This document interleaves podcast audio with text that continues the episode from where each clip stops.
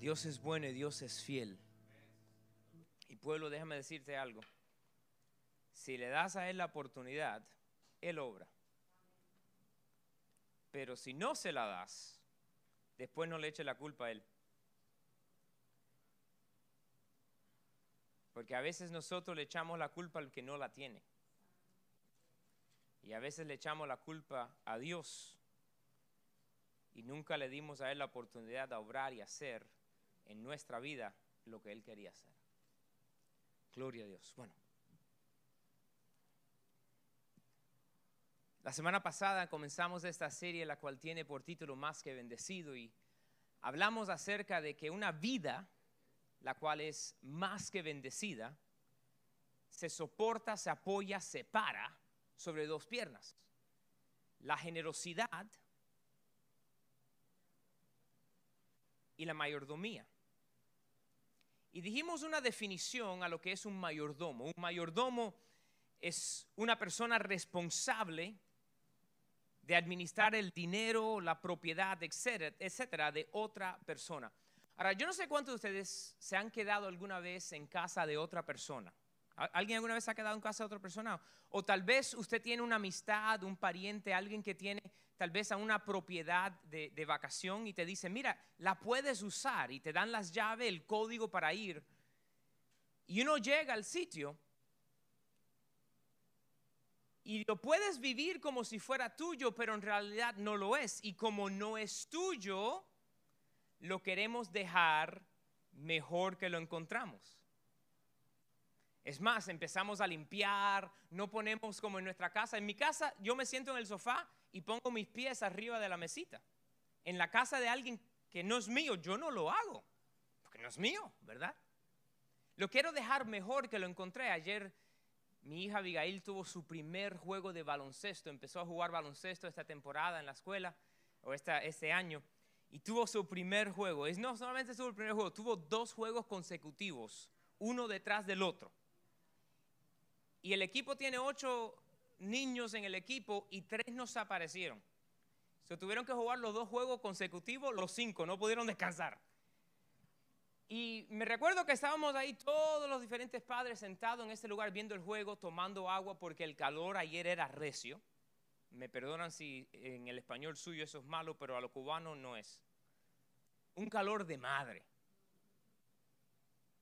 Y mi esposa y yo nos empezamos a dar cuenta, estábamos mirando como habían botellas de agua por todo el suelo, por todo el lugar. Y nosotros nos empezamos a decir, qué pena que estamos aquí y esto está así, la, gente no, no van al basurero que estaba a 10 pies. Y lo hablamos y cuando se acabó el juego me di cuenta que había una señora que cogió una bolsa y después otra señora más y nosotros y empezamos a caminar por todo ese lugar recogiendo cada pedacito de papel, cada botella. ¿Y sabes lo que es eso? Un ejemplo de la mayordomía. Dejando el lugar o la cosa que no es nuestro, aún en un mejor lugar que lo encontramos.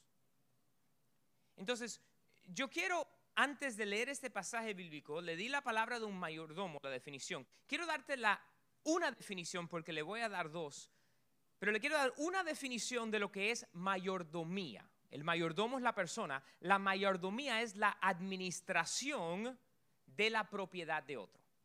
La administración de la propiedad de otro. Entonces, mire lo que dice Mateo 25. Vaya conmigo a Mateo 25. Voy a leer del versículo 14 al 29. Lo voy a leer completo y entonces lo vamos a hablar. Dice Mateo 25, 14. Porque el reino de los cielos es como un hombre que yéndose lejos, llamó a sus siervos y les entregó sus bienes. A uno dio cinco talentos y a otro dos y a otro uno, a cada uno conforme a su capacidad. Y luego se fue lejos. Y el que había recibido cinco talentos fue y negoció con ellos y ganó otros cinco talentos. Asimismo, el que había recibido dos ganó también otros dos, pero el que había recibido uno fue y cavó en la tierra y escondió el dinero de su señor. Después de mucho tiempo vino el señor de aquellos siervos y arregló cuentas con ellos. Y llegando el que había recibido cinco talentos, trajo otros cinco talentos, diciendo, Señor, cinco talentos me entregaste, aquí tienes, he ganado otros cinco talentos sobre los tuyos, sobre ellos. Y el Señor le dijo, bien, buen siervo y fiel, sobre poco has sido fiel, sobre mucho te pondré, entra en el gozo de tu Señor. Llegando también el que había recibido dos talentos, dijo, Señor, dos talentos me entregaste y aquí tienes, he ganado otros dos talentos sobre ellos. Su Señor le dijo, bien, buen siervo y fiel. Sobre poco has sido fiel, sobre mucho te pondré. Entra en el gozo de tu Señor. Pero llegando también el que había recibido un talento, dijo, Señor, te conocía que eres hombre duro, que ciegas donde no siembras y recoges donde no esparciste. Por lo cual tuve miedo y fui y escondí tu talento en la tierra. Aquí tienes lo que es tuyo. Respondiendo su señor le dijo, siervo malo y negligente. Sabías que ciego donde no sembré y que recojo donde no esparcí. Por tanto, debías haber dado mi dinero a los banqueros y al venir yo hubiera recibido lo que era mío con los intereses. Quitadle pues el talento y dadlo al que tiene diez talentos, porque al que tiene le será dado y tendrá más y al que no tiene, aún lo que tiene, le será quitado. Vamos a hablar acerca de algunas cositas. La primera cosa que tenemos que darnos cuenta de algo aquí, un talento es una suma de dinero. Lo dice claramente. Y si queremos aprender un poquito de lo que era un talento, un talento era el equivalente a más o menos 10 mil denarios. 10 mil denarios. Si se recuerdan, un denario, lo dice la Biblia, era la cantidad del sueldo de un día. Un día de trabajo era un denario. Más o menos 300 denarios era el sueldo de un año. Y esta persona, al de un talento, el, el equivalente más o menos de casi 30 años de ingreso de una persona de su salario. Dios ahí estaba hablando de repartir una gran suma una gran cosa. ¿Por qué quiero que entiendan esto? Porque, como dije la semana pasada, yo no estoy hablando aquí acerca de lo que es ser más bendecido porque queremos su dinero ni lo necesitamos, pero tienen que entender que Dios habla acerca de lo que es finanzas y dinero. Y nos quiere bendecir siempre y cuando nosotros estemos listos a bendecir a otros, ¿verdad? Porque Él quiere usarnos a nosotros como un conducto para hacer fluir la bendición. Algunas cosas que tenemos que darnos cuenta. Número uno es esta yo no soy el dueño. Es más, yo quiero que tú me lo digas esta mañana, no soy el dueño. El primer verso dice que él se iba y le dejó, le entregó sus bienes a la mayordomía de otros. Pueblo, tenemos que darnos cuenta que nosotros lo que todos estamos teniendo, viviendo, no es nuestro. Nosotros lo que somos somos administradores, somos mayordomos de lo que es de Dios. La Biblia dice que el cielo y la tierra, su plenitud, es de Dios. Todo es de Dios. No, pero esto es mi dinero. No, no, no, no. El papel donde imprimieron, ese dinero vino de las matas que le pertenecen a Dios. Todo es de Dios. Y cuando nos damos cuenta la diferencia entre el ser dueño y ser mayordomo, cambia nuestra vida. Cambia la manera en que nosotros podemos vivir. Número uno, una vez más, yo no soy el dueño. Ahí cuando nos damos cuenta que no somos el dueño, tenemos que darnos cuenta de la segunda cosa y el punto número dos es bien simple, es esto. Lo que soy es mayordomo. Soy un mayordomo. Dilo esta mañana, soy un mayordomo. Si se dan cuenta, dice ahí que el Señor le repartió de sus bienes a cada uno de acuerdo a su habilidad. A uno le dio cinco, a uno le dio dos, a otro le dio uno, a cada uno de ellos de acuerdo a su habilidad. Ahora, tenemos buenas noticias cuando pensamos de lo que es habilidad. Habilidad uno la puede mejorar. Yo puedo estudiar y mejorar mi habilidad. Puedo practicar un deporte y mejorar mi habilidad. Tal vez tengo un talento natural, pero lo puedo mejorar mi habilidad mejorándome en mis estudios o como sea. ¿Por qué quiero decirle eso? Porque tal vez en esta mañana algunos de ustedes que están aquí son una de esas personas que son su habilidad es de un talento, o de dos, o de cinco. pero habilidad puede ser aumentada. Todo en la palabra tiene que ver con la mayordomía y se lo voy a comprobar. ¿Se recuerdan cuando Dios hizo los cielos y la tierra? Con Adán y Eva. ¿Qué fue la primera cosa que le dijo el Señor cuando le entregó la tierra? Le dijo, tomad la tierra y sojuzgadla, o ser el mayordomo, cuídala. Y vamos a ser francos, como humanos hemos hecho tremendo mal trabajo de ser mayordomo de nuestra tierra. Muchas de las cosas que estamos viendo en estos días, los calores, los fríos, las lluvias, los huracanes tan fuertes, muchas de esas cosas tienen que ver con la mala administración de nuestra tierra. Si lo pensamos nosotros, yo a mis hijas siempre les estoy diciendo, pero no dejen la luz encendida. ¿Por qué? La quieren dejar encendida. Carlito, yo no, sé, yo no soy Carlito Kilowatt. Los cubanos y tal vez los boricuas saben lo que estoy hablando. Eso yo me recuerdo, mi papá me decía siempre, oye, tú no eres el hijo de Carlito Kilowatt, porque dejaba las luces encendidas o el aire súper bajo y corriendo todo el día. Nosotros hemos sido malos mayordomos en muchas cosas de lo que es la tierra. Todo en la vida comenzó con la mayordomía. Y la otra cosa que quiero que se den cuenta es que Dios nos mide o nos mira de acuerdo a aquello que Él nos dio. Si se dan cuenta, al de cinco talentos y al de dos talentos, los dos multiplicaron, doblaron lo que le había dado el Señor, ¿verdad? El de cinco terminó con diez y el de dos terminó con cuatro el Señor le dijo lo mismo a los dos. No le dijo al de cinco, buen siervo ha sido fiel, te voy a poner en lo mucho, y al de lo dijiste, bueno, hiciste buen trabajo porque lo multiplicaste, pero no terminaste con diez. No, no, no. A los dos midió su mayordomía con lo que tenía y le dijo, buen siervo fiel. En lo poco fuiste fiel, en lo mucho te pondré. Entra ahora en el gozo de tu Señor tenemos que entender que como somos mayordomos, Dios va a mirar cómo nosotros administramos lo que Él nos dio a administrar. El de un talento dice que lo escondió en la tierra. ¿Por qué? Por temor. Por miedo lo metió en la tierra. Y el Señor lo que le dice es, por lo menos lo habías puesto en el banco para recibir mi interés. Una otra vez más para que entendamos bien que ahí lo que estaba hablando era de dinero. Porque uno no pone su talento vocal en el banco. Uno no pone su talento de cómo construir cosas en el banco. ¿Verdad? Estaba hablando de suma o cantidad de dinero. Y nosotros, todo lo que el Señor nos da la habilidad de administrar, nos damos cuenta, no es nuestro, que somos mayordomos y lo tenemos que usar para su gloria. El Señor nos da a la habilidad. Mira lo que dice Deuteronomio. Vaya un momentico a Deuteronomio 8:18. Lo van a poner aquí en la pantalla. Deuteronomio 8:18 dice así. Bueno, lo voy a buscar.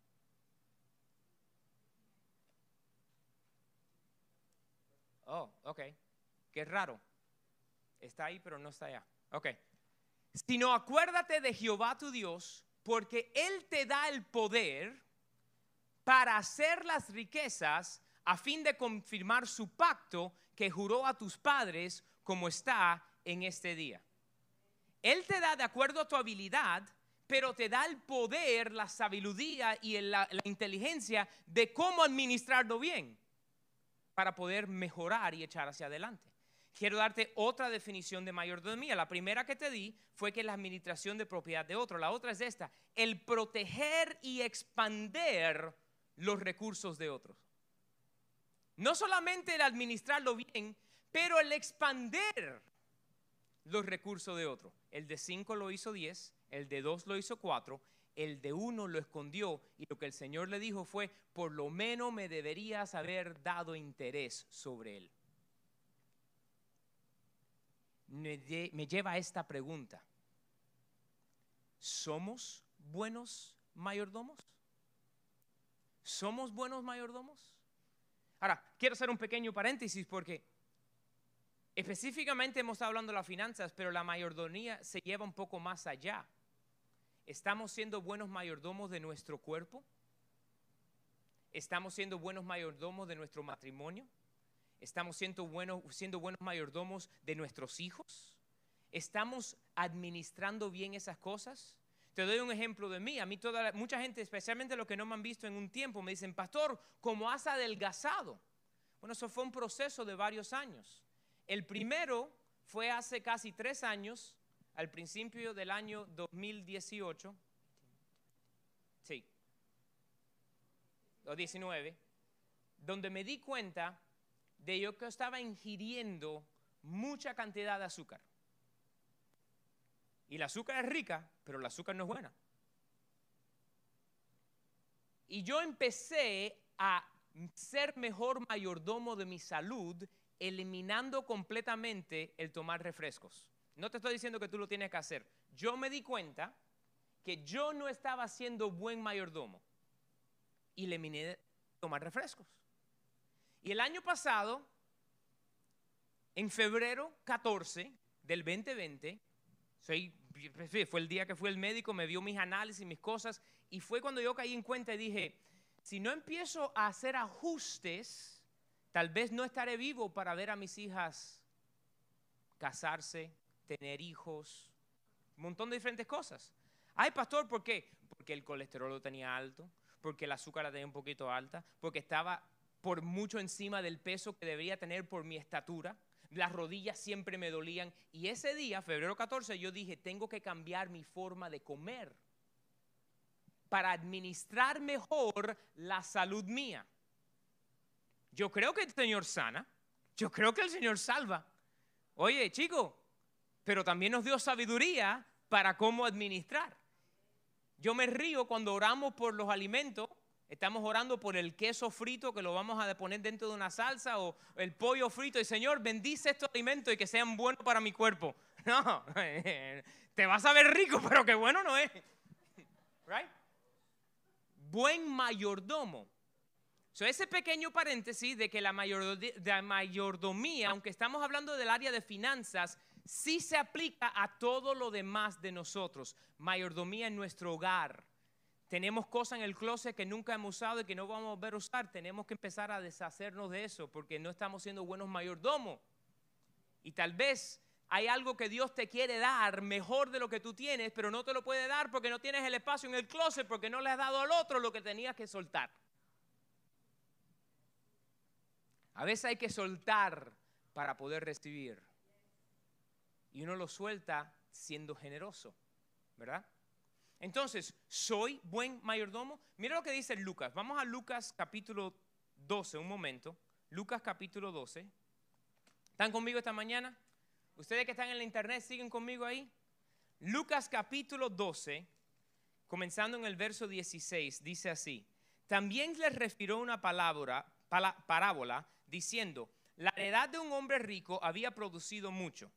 Y él pensaba dentro de sí diciendo, ¿qué haré porque no tengo dónde guardar mis frutos? Y dijo, esto haré, derribaré mis graneros y los edificaré mayores, y allí guardaré todos mis frutos y mis bienes, y diré a mi alma, alma, muchos bienes tienes, guárdalos por muchos años, repósate, come, bebes, regocíjete.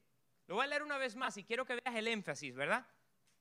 La heredad de un hombre rico había producido mucho y él pensaba dentro de sí, ¿qué haré? No tengo lugar donde guardar mis frutos. Esto yo haré, derribaré mis graneros, los edificaré mayores y allí guardaré todos mis frutos y mis bienes y diré a mi alma, alma, muchos bienes tienes guardados para muchos años, repósate, come, bebe, regocíjate.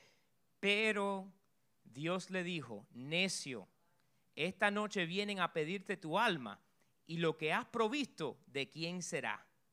Así es el que hace para sí tesoro y no es rico para con Dios. Désense cuenta de algo, Dios no le dijo nada a la persona por haber edificado lugares más grandes, por haber acumulado cantidad de frutos. Ese no fue el problema. El problema es que el tipo se creía que era el dueño de lo que tenía.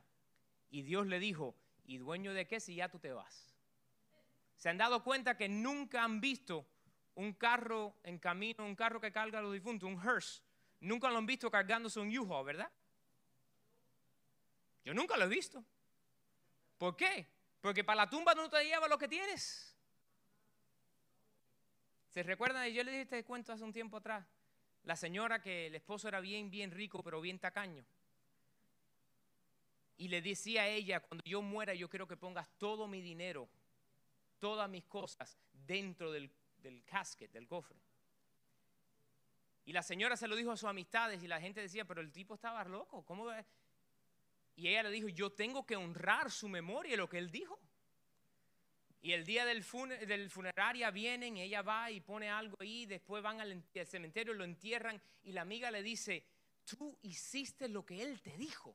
Dijo, yo sí, tenía que honrarlo. Pero lo que hice fue que le escribí un cheque.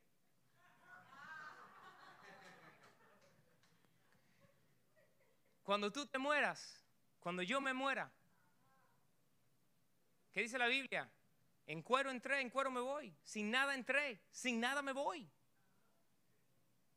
Entonces, ese hombre rico no fue castigado por decir o reprimanded, dicho algo, por haber acumulado riqueza. Fue por pensarse que era dueño y no mayordomo. Esa es la cosa importante, darnos cuenta que nosotros somos mayordomos, no dueños. Y yo quiero darte unas cuantas cositas en esta mañana de lo que es la buena mayordomía. La primera cosa que quiero que tú anotes bien esta mañana es esto. Dios bendice la buena mayordomía. Dios bendice la buena mayordomía y lo hace sobrenaturalmente. Tal vez usted se encuentra en un tremendo hueco en este momento de deuda y diferentes situaciones. Y vamos a ser francos, si te demoraste siete años en entrar en esa cantidad de deuda, no te vas a ganar la lotería mañana. Para de jugarla. Se lo dije anteriormente, creo que es el, como el 90% de la gente que se gana la lotería entre cinco años ya han de nuevo perdido todo y tener que hacer bancarrota. La solución aquí no es ganar más dinero y querer más y más y más. Aquí la respuesta es ser buen mayordomo de lo que ya tienes y la entrada que ya tienes. Porque la carne nunca va a ser satisfecha. Cuando tengas el carro mejor, te vas a dar cuenta que el otro vecino también cambió el carro otra vez y ahora quieres uno mejor. Cuando te compres la casa más grande, siempre va a haber uno que tiene una casa más grande, entonces tú quieres la más grande. Y nunca terminas teniendo ni paz ni, tranquilidad, porque no eres buen mayordomo, que me llega esta próxima cosa. Un corazón agradecido es una clave para el buen mayordomo. Un corazón agradecido es clave para el buen mayordomo. ¿Qué significa esto? Yo te doy gracias, Señor, por lo que me has dado a administrar hasta este momento. Dándonos cuenta que al que va administrándolo bien, Dios le da más para administrar. No es que le da más para que tenga, le da más a administrar. El que tenía cinco talentos lo multiplicó a Dios y le dio el Señor uno más para administrar. ¿Por qué? Porque comprobó ser buen administro, mayordomo de lo que ya el Señor le había dado. Pero si tenemos un corazón el cual no está agradecido, nunca es suficiente y aún lo que tenemos no lo valoramos. No lo valoramos. Entonces, Dios bendice al buen mayordomo y un corazón agradecido es la clave. Quiero que anoten esto esta mañana. Buenos mayordomos están llenos de paz y gozo. Llenos de paz y gozo. ¿Sabes por qué? Porque pudieron pagar la cuenta y acostarse a dormir sin saber si cuando se despertara el carro se lo iban a haber remolcado porque no lo había pagado hace cinco meses. Inmediatamente viene sobre uno, cuando empieza a ser buen mayordomo, una paz y un gozo. Porque no tiene que preocuparse de las cosas. Y muchas veces los problemas que nosotros nos encontramos es porque lo que ya nos dio el Señor para vencer hacer algo, no lo usamos para eso. ¿Por qué? Porque no oramos para preguntar si deberíamos comprar eso o no. No buscamos del Señor. No pensamos, Señor, si esto lo hacemos, ¿para quién va a ser de bendición? Si simplemente pensamos que para nosotros no termina bien la cosa.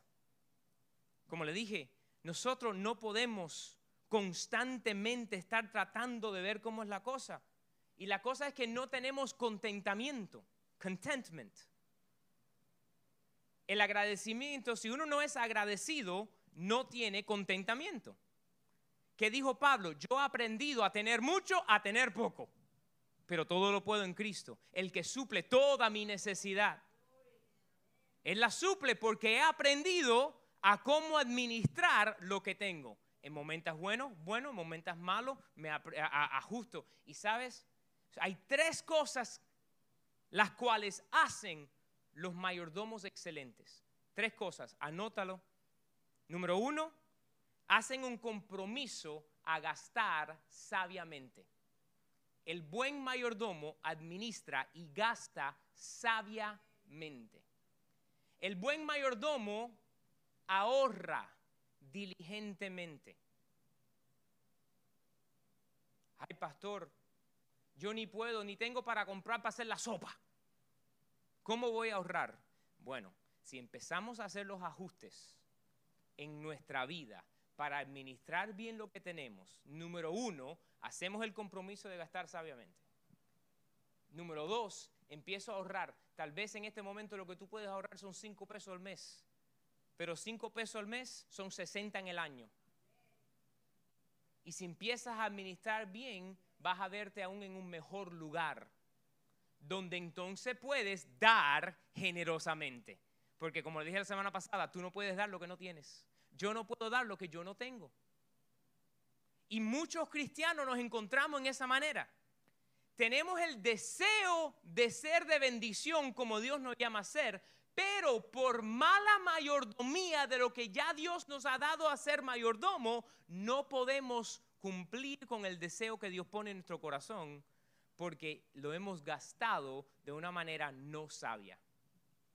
Y les quiero presentar en esta mañana al quien le puede ayudar a hacer todo esto. Cuando tú, tú pones en tu disposición ser un buen mayordomo, tienes que entonces usar el Señor presupuesto. Señor presupuesto. ¿Quién es Señor presupuesto? Señor presupuesto es aquella persona, le estoy poniendo nombre, pero en realidad lo que, es un presupuesto, poner y ajustar todo lo que uno gasta. Un presupuesto no es más nada que alocar, allocate, todo centavo y gastar todo centavo de acuerdo a tus metas. Gastar todo centavo, sí, porque en el presupuesto yo pongo, bueno, a Dios tiene que estar en mi primer lugar, aquí están mis primeros frutos, mis diezmos. En mi presupuesto pongo, aquí están todos mis gastos que tengo. Aquí, como tengo meta de tener ahorro, en mi presupuesto está poner tanta cantidad en, la, en los ahorros mensualmente. So, cada centavo que entra, uno con el señor presupuesto lo puede poner y administrar a dónde va a ir. Pero, ¿sabes algo? Si no tienes meta, nunca vas a llegar. Si yo, cuando nosotros este verano íbamos a hacer el viaje con las niñas, mi esposa y yo con las niñas, yo por unos meses estuve cuadrando el viaje. Bueno, si vamos de tal lugar a tal lugar, y fui cuadrando cuántas millas iba a ponerle, haciendo el presupuesto, cuánta gasolina iba a tener que gastar, cuál cosa iba a hacer. Haciendo ese plan, me di cuenta que me era mejor para nosotros rentar un auto que llevar el propio. Ay, pero gastaste más dinero. Sí, pero debo decir por qué lo pensamos, ¿verdad? Íbamos a hacer cuatro mil millas. En estas cuatro mil millas iba a tener que entonces hacer un cambio de aceite en algún lugar en la carretera. Iba a tener que cambiar y rotar las llantas. Iba a tener que hacer diferentes cosas. Y el carro nuestro le iba a quitar una cantidad de vida haciendo esas cuatro mil millas en 17 días. Entonces dijimos, para nuestro presupuesto y para nuestra vida, ¿qué es mejor? ¿Gastar esta cantidad en este momento en rentar este auto o ponerlo en el mío. Y cuando lo medimos, dijimos, bueno, queremos este que nos dure más, es mejor hacer este gasto ahora. Eso es presupuesto. Ahora, especialmente los que están casados, Señor presupuesto es tremendo amigo. Cuando tu esposa te dice, ay mi amor, mira este reloj, mira estos aretes, qué bonitos están. Mi amor, están preciosos. Déjame hablar con Señor presupuesto. Mi amor, tú lucerías hermosísima con esos aretes. Pero el Señor presupuesto dijo que hoy no lo podemos hacer todavía. ¿No fuiste tú? Fue Señor presupuesto. Esposa, funciona igual para ti. El esposo viene y te dice, mira el motor nuevo para el bote. Mira eso que quiero la- el nuevo fishing rod o el nuevo golf club. Mira este, lo, lo necesito. Mi amor, vamos a hablar, déjame consultar al señor presupuesto. Tú sabes que yo sé que ibas a ganar, a, coger mucho más pescados con ese río, ¿verdad? Con esa vara. Ibas a coger muchos más. Pero el señor presupuesto dijo que todavía no. ¿Sabe lo que eso hace? Elimina la contienda ya en el matrimonio. ¿Sabe que el pleito más grande en el matrimonio es el área de finanzas? Y la mayoría de las veces es porque no somos buenos mayordomos de lo que ya tenemos. Entonces nos peleamos. Señor presupuesto puede ayudar.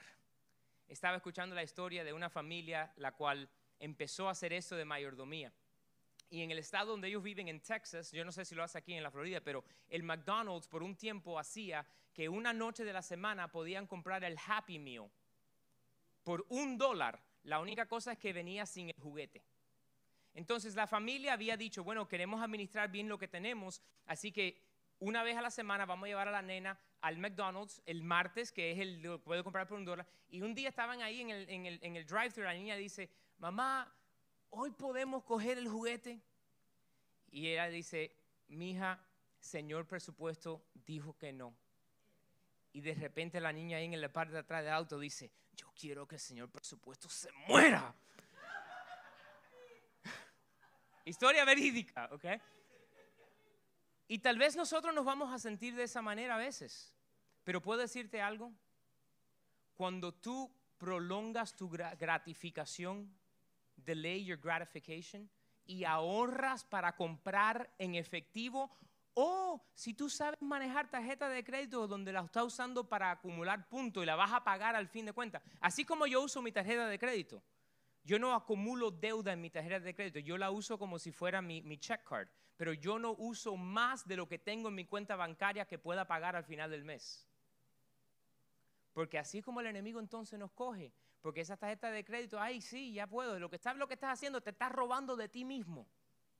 Porque estás pagando hoy por algo que no tienes cómo pagarlo y te vas a demorar un año en pagarlo y te están cobrando 22% de interés y al final de cuentas lo que te costó 100 dólares terminaste pagando 500. Y como era simplemente para ya tenerlo yo ahora, lo usaste por tres días y lo estás pagando por cinco años porque no hubo contentamiento ni agradecimiento ni buena mayordomía de lo que ya tienes. Pueblo, tenemos que ser buenos mayordomos de lo que Dios nos ha dado. Administrar. Dándonos cuenta que no somos dueños, sino mayordomos. Dándonos cuenta que Dios va a medir aquello que Él le entregó y que Él espera que crezca. Yo no estoy hablando aquí ay, en un mensaje de prosperidad. No, no, no. Aquí existe un evangelio. Cristo vivo, muerto y resucitó para pagar el precio. Pero, ¿cuál es la realidad? Tu buena mayordomía testifica. Tal vez usted vive en un apartamento de un cuarto, tiene un carro que es viejito o lo que sea, pero si lo mantienes limpio, si lo mantienes ajustado, la gente entra y viene, ay, pero ¿cómo tú tienes tanto gozo? Bueno, porque yo soy buen mayordomo de lo que Dios me ha dado. Y antes que te des cuenta, vas a tener un carro un poquito mejor, las cosas un poquito mejor. ¿Por qué? Porque vas a ver la bendición sobrenatural de Dios en tu vida cuando administras bien lo que ya Él vio en tu habilidad. Y tu habilidad creció y ahora de 5 fuiste para 10, para 11 y sigue creciendo. Pero comienza con el ser buen mayordomo. Buen mayordomo. Padres, tenemos que enseñárselo a nuestros hijos. A nuestros hijos. Mi mamá me enseñó a diezmar desde pequeño. Nosotros nunca teníamos mucho, pero me enseñó. Mis hijas saben lo que es diezmar. Abigail tuvo un cumpleaños la semana pasada. Lo que hizo esa tarde fue contó todos sus gift cards y todo su de eso y preparó, cogió su sobre y preparó su diezmo y lo entregó. Mis tres hijas han ido aprendiendo. Samantha solamente de cuatro, ella está todavía aprendiendo. Pero Abigail y Alexandra ya saben que ellas al Señor no vienen con manos vacías. En la parte natural le hemos enseñado, tú quieres tal muñeca nueva, ¿ok? Ya yo te compré una, yo no voy a comprarte dos. Ya tú tienes una, tú quieres otra, vamos a empezar a guardar. Y te puedo decir, mis hijas varias veces han aumentado su dinero 150 dólares para entonces ir y comprarse una muñeca. Ay, le dejaste que comprara. Ella administró su dinero y ahorró por un año. ¿Qué le estoy enseñando yo? Ser buen mayordoma, mayordomo. Mayordomía de lo que ha sido entregado en sus manos. Pero puedo decirle una cosa bien franco, padres, en esta, en esta mañana. Tus hijos no van a hacer lo que tú le digas. Van a hacer lo que te ven hacer a ti. No te viste de esa manera, pero te viste tú de esa manera, no funciona. No comas tal cosa, pero te lo comes tú, no funciona. No bebas tal cosa, pero la bebes tú, no funciona. Diezma, pero tú no diezmas, no funciona. Sé generoso, pero tú no eres generoso, no, no funciona. No van a hacer lo que tú dices. Van a hacer lo que te ven hacer. Si te ven vivir una vida para siempre ayudar a otro, van a ellos crecer ayudando a otro. Si te ven a ti alabar al Señor, ellos van a alabar al Señor. Si ven leer la Biblia, van a leer. Si te ven ser buen mayordomo, van a ser buen mayordomo.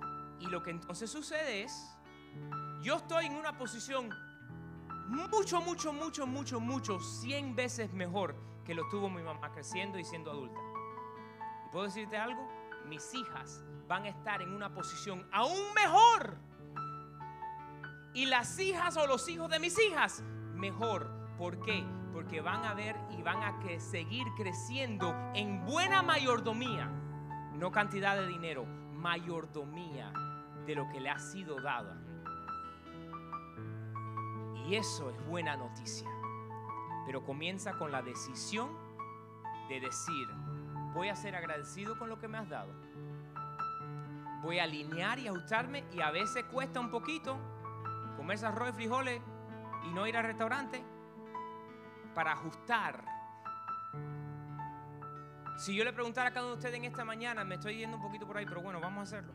Si yo a cada uno de ustedes me sentara en esta mañana y te digo, ¿dónde tú estás? En el área de deuda. Muchos de ustedes no sabrían. La, mayoría de las personas en este país no saben. Simplemente saben que no pueden al final de mes pagar todo. O estamos viviendo esperando que llegue el cheque el viernes para pagar lo que tuvo que tuvimos que pagar el mes pasado. Por mala mayordomía, pueblo. Si nosotros nos ajustamos, vamos a poder ser la bendición que Dios nos ha llamado a ser y vivir una vida más que bendecida. Pongámonos en pie. Señor, en esta mañana te pedimos que tú nos guíes que nos guarde, Señor, que nos ayude a ajustar lo que tengamos que ajustar en nuestra vida. Para ser buenos mayordomos de nuestras finanzas, de nuestro matrimonio, de nuestro hogar, de nuestros hijos, de nuestros nietos. Buen mayordomo de todo lo que tú nos has dado el privilegio de administrar. Para entonces ver tu mano y nosotros florecer en el nombre de Jesús.